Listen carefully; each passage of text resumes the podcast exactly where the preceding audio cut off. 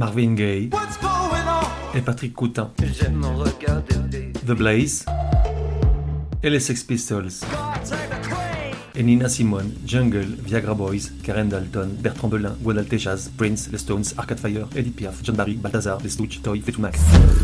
Bref, tout un tas de vieilles gloires, de futures étoiles et d'illustres inconnus. Au-delà des genres et des époques, la voix des sillons, une autre façon d'écouter la musique.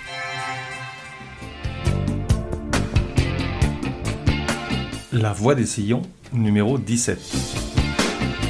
Genre, je sais pas quoi te dire, figure-toi, rock probablement, même si c'est pas aussi simple. Époque de 1986 à 1986. De 1 à 10, probabilité que tu connaisses, 2. Artiste, David and David. En février 2016, une folle rumeur s'est répandue comme une traînée de poudre sur les sites web de musique, essentiellement américains, réjouissant le cœur de millions de fans de David and David incrédules, dont ma pomme.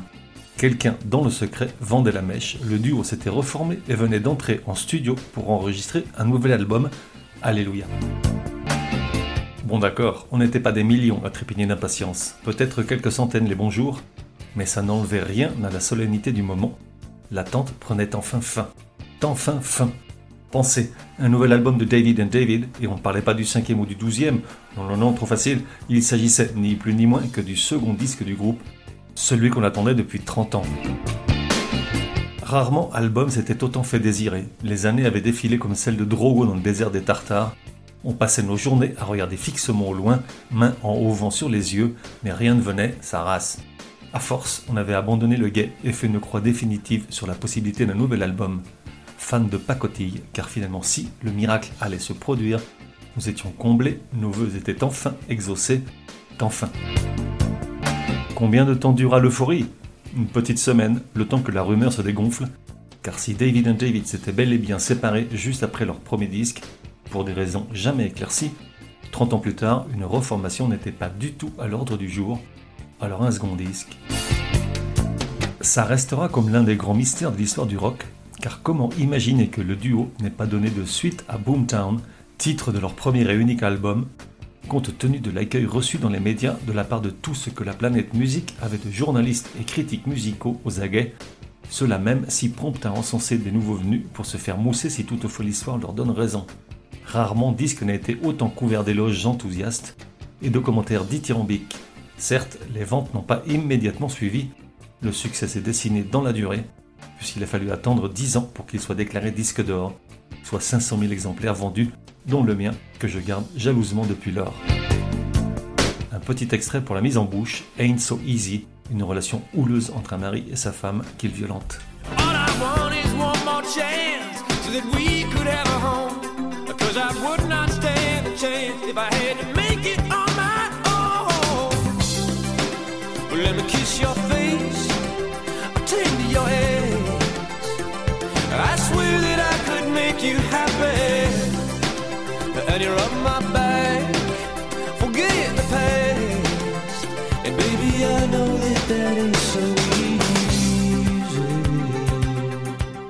Bref, personne n'a de réponse, d'autant que quelques années après, les deux musiciens se sont retrouvés à travailler à la production du premier disque des Sheryl Crow. Difficile d'imaginer une collaboration fructueuse entre deux types se détestant cordialement. Qui donc était-il? D'un côté David Berwald, de l'autre David Ricketts, d'où le nom du groupe, bravo t'avais deviné. Ils auraient pu choisir de s'appeler Ricketts et Berwald plutôt que David and David, mais ça faisait un peu trop cabinet d'avocats avec vue sur Central Park, secrétaire affriolante, boiserie séculaire et moquette spongieuse, 10 000 dollars d'honoraires de l'heure. En gros, tout ce que David and David abhorrait, la caricature d'une Amérique immorale dont le déclin s'amorçait irrémédiablement car au milieu des années 80, des fissures apparaissent grandissantes dans la société américaine. Pour la première fois, la population se pose des questions sur le modèle et commence à douter. L'American Way of Life ne serait-il pas qu'une chimère, une opportunité réservée à quelques happy few qui entretiennent l'illusion que tout est possible? Le rêve américain ne serait-il pas plutôt, pour beaucoup, un cauchemar? Et sous le soleil de Los Angeles, ces grandes lettres blanches dressées à flanc de colline ne sont-elles pas une mise en garde contre le risque de tout mélanger fiction et réalité? en neuf chansons acides, caustiques et sépulcrales, David David dépeint un pays qui vacille, loin de son arrogance habituelle, et donne la voix aux laissés pour compte du système, aux gens qui ont déraillé et qui s'enfoncent, et parle avec une grâce flamboyante des victimes d'un pays qui regarde ailleurs. Second extrait, Swallowed by the Cracks, avalé par les fissures.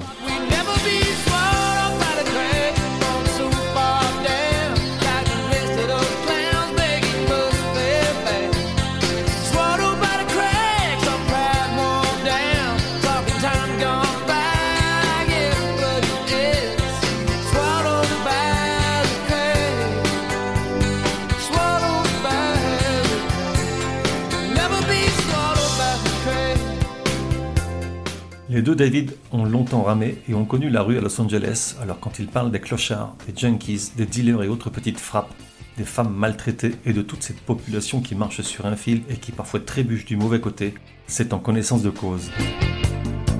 L'album est superbe, il fait partie de ces disques qui ont illuminé les années 80, comme le Soul Mining de The Las Vegas de Cocteau Twins ou Steve McQueen de Prefab Sprout. Troisième extrait, A Rock for the Forgotten sur les illusions perdues.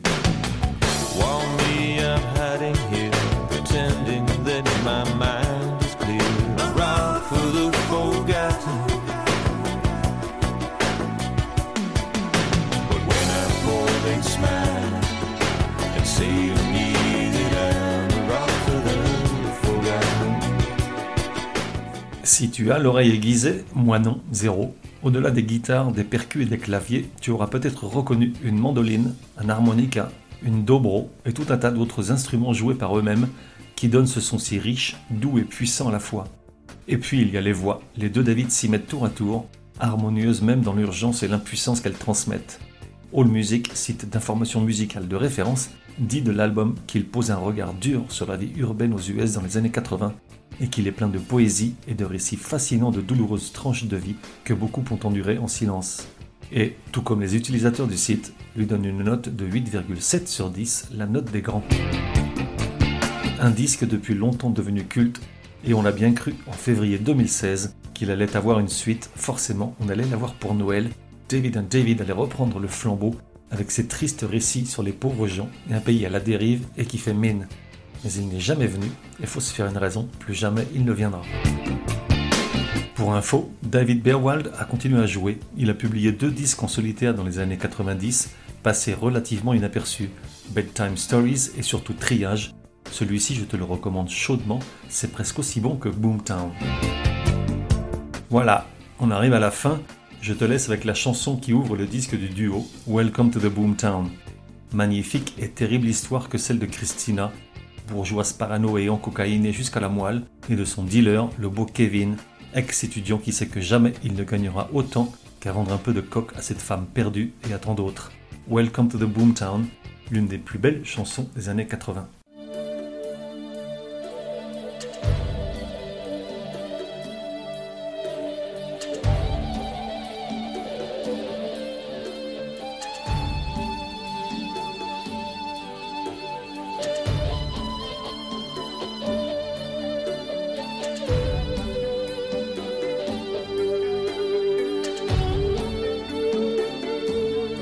Retrouve dans un prochain numéro de La Voix des Sillons. En attendant, café et à la messe. Miss Christina drives a 944. Satisfaction oozes from her pores. She keeps rings on her finger, marble on her floor. Cocaine The dresses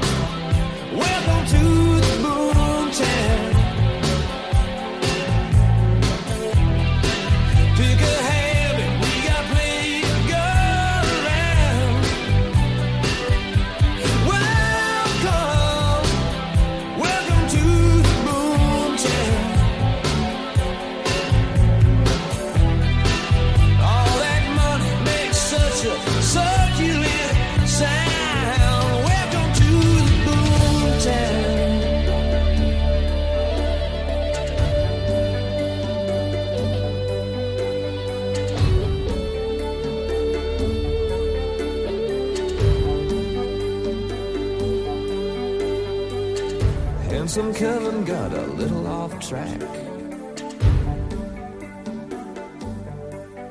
Took a year off from college and he never went back. Now he smokes much too much, got permanent headache. Deals dope